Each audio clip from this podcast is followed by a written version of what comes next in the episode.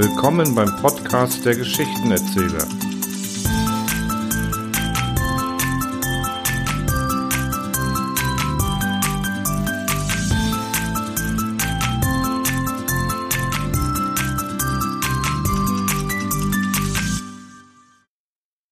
Über- und Untermenschen. Eine zeitgenössische Satire von Rudolf Presper, die auch heute noch ihre Berechtigung hat. Erster Teil Der Übermensch. Als Übermensch ist nicht mehr viel zu holen. Selbst nicht, wenn man sich über den Menschen schreibt. Die Konkurrenz ist zu groß. Es gibt eben schon gar zu viele über den Menschen. Na und erst die Übermenschen, die sind schon so häufig wie die Hummer bei Helgoland. Ich will ja nicht gerade sagen, dass so ein Übermensch, der seinen Zarathustra gelesen hat und sich redlich bemüht, danach zu leben, gerade überall und zu allen Zeiten ein Übermensch zu sein braucht. Ach nein, ich habe solche Übermenschen sich recht allgemein menschlich, wenn ich so sagen darf, recht durchschnittlich benehmen sehen. Ein Wischer von oben sozusagen. Denn auch für den Übermenschen gibt's, so wenigstens man's glauben sollte, noch ein oben. Oder eine versalzene Suppe. Oder ein hohler Zahn haben plötzlich alle hohen Empfindungen in ihm getötet. Er ist wieder Mensch, ganz gewöhnlicher Mensch sogar ohne bestimmte Abzeichen einer begnadeten Individualität. Er schneidet Gesichter wie ein Mensch. Er schimpft wie ein Mensch. Er flucht wie ein Mensch. Und nicht einmal wie ein besonders Begabter. Solche Übermenschen sind mir stets ein Hauptspaß gewesen. Ich nenne sie partielle Übermenschen. Sie haben ihr ganz kleines, eng umzirkeltes Gebiet, auf dem sie Übermenschen sind. Eine imponierende Mischung von Genie und Verruchtheit. Auf allen anderen Gebieten sind sie arme Naden, die sich drucken und ducken und im Leben nicht mucken. Da ist zum Beispiel der häusliche Übermensch. Er ist irgendwo ein kleiner Angestellter, der nichts zu sagen hat und nichts zu bedeuten hat. Er kann sich von seinem knappen Gehalt nur alle drei Jahre einen neuen Paletot kaufen. Er wechselt dann ab. Drei Jahre trägt er ein Sommerpaletot und friert darin in den Weihnachtstagen. Die drei folgenden Jahre trägt er ein Winterpaletot und schwitzt im Frühjahr darin. Auf dem Büro hat er neben seiner Arbeit nur eine Pflicht, den Mund zu halten. Er hat zwei direkte Vorgesetzte, die häufig wechseln.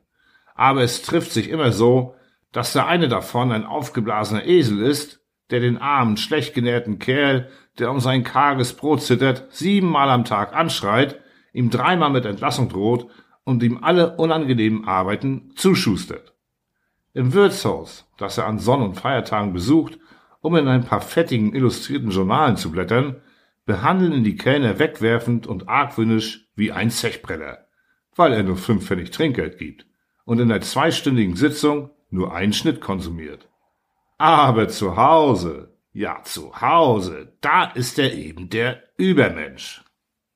Er hat eine schmächtige kleine Frau, glatt und reizlos, die aussieht, als hätte sie viele Jahre in einer alten Kiste zwischen sportfleckigen Folianten eingequetscht und vergessen gelegen. Es käme kein Mensch auf den Einfall, dass dieses kümmerliche Wesen einmal jung gewesen sein könne. Aber sie altert eigentlich auch nicht.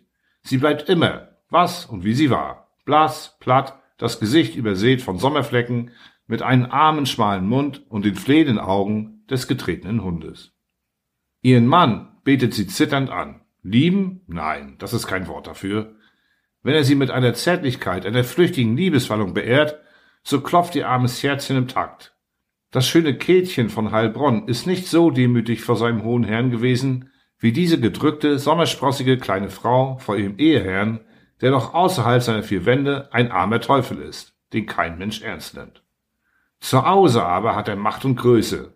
Ja, er hat sogar eine Vergangenheit, er deutet das nur an, er redet nie in klaren Worten darüber, aber die Weiber haben in seinem Leben eine große Rolle gespielt, das erfährt sie oft. Er wäre beinahe an ihnen zugrunde gegangen, Gottlob nur beinahe. Da fand er den Retter Nietzsche. Wenn du zum Weibe gehst, vergiss die Peitsche nicht, las er. Er las es und stammelte nach. Das rettete ihn. Die kleine Frau denkt zitternd, was aus dem Herrlichen geworden wäre, wenn er Nietzsche und die Peitsche nicht gefunden hätte. Nicht, dass er sie selbst schlägt, oh nein. Die Peitsche ist nicht so wörtlich zu nehmen, er gibt das zu. Er straft mit den Augen. Seine Blicke peitschen, und seine zornigen Worte, aus denen die tiefe Verachtung der niedrigen weiblichen Psyche entspricht, geißeln. Seine ganze Philosophie baut sich auf diesen einzigen krampfhaft vom Gedächtnis umklammerten Satze auf. Über Gott und die Welt, über Zeit und Ewigkeit denkt er nicht weiter nach. Er hat nur den einen Stolz, ein Mann zu sein und als Mann ein Übermensch, der mit der Peitsche zum Weibe geht. Er gedenkt, die Lehre Nietzsches in dieser Richtung auszubauen, demnächst. Nietzsche hat mit der Peitsche gezüchtigt, er aber wird mit Skorpionen züchtigen. Nur vorerst, er hat zu wenig Zeit, zu wenig frische, unverkümmerte Arbeitslust. Das Büro nimmt ihm all die guten Stunden. Und er ist die Seele dieses Büros. Vorgesetzte? Pah, er und Vorgesetzte? Die sollen's wagen, ihm gegenüber durchblicken zu lassen, dass sie sich für was mehr halten, für was Besseres. Und der arme Märtyrer seiner Fantasie, der sich vor einer Stunde noch von seinem Direktor hat behandeln lassen wie ein dummer Junge und in seiner würdelosen Hundeangst demütig vor dem ärgerlichen Hausmann gedient hat, erzählt jetzt dem Weib, wie er alles und alle unter die Launen seiner Herrennatur zwingt. An der ängstlichen Bewunderung dieser wasserblauen Augen erhitzt sich seine Fantasie. Er schwärmt von seinen Neuerungen, die er eingeführt, von der brutalen Energie, mit der er das ihm gut Dünkende durchgesetzt hat. Er erzählt, wie er all die armen Hungerleider um ihn herum zu ihm stehen, wie zu einem Befreier. Denn er ist gütig nach unten und rücksichtslos nach oben. Und wie er bei der geringsten Veranlassung damit droht, seinen Post niederzulegen, den Kerlen dem Bettel vor die Füße zu schmeißen. Um Gottes Willen, du wirst doch nicht, wagt die kleine Frau im Tone heißer Herzensangst zu unterbrechen. Nein, die brauchen mich, ich werde bleiben. Einmal hat er mit seiner Frau einen Sonntagsspaziergang auf der Chaussee gemacht. Er redet gerade davon, dass der echte Mann nur zweierlei liebt, Gefahr und Spiel. Das Weib aber ist das gefährlichste Spielzeug. Er weiß nicht recht, stammt der hübsche Gedanke von Zarathustra oder schon von ihm selbst. Der Mann soll zum Kriege erzogen werden, und das Weib zur Erholung des Krieges. Alles andere ist Torheit. Da will's der Teufel, dass just sein Vorgesetzter mit Familie daherkommt.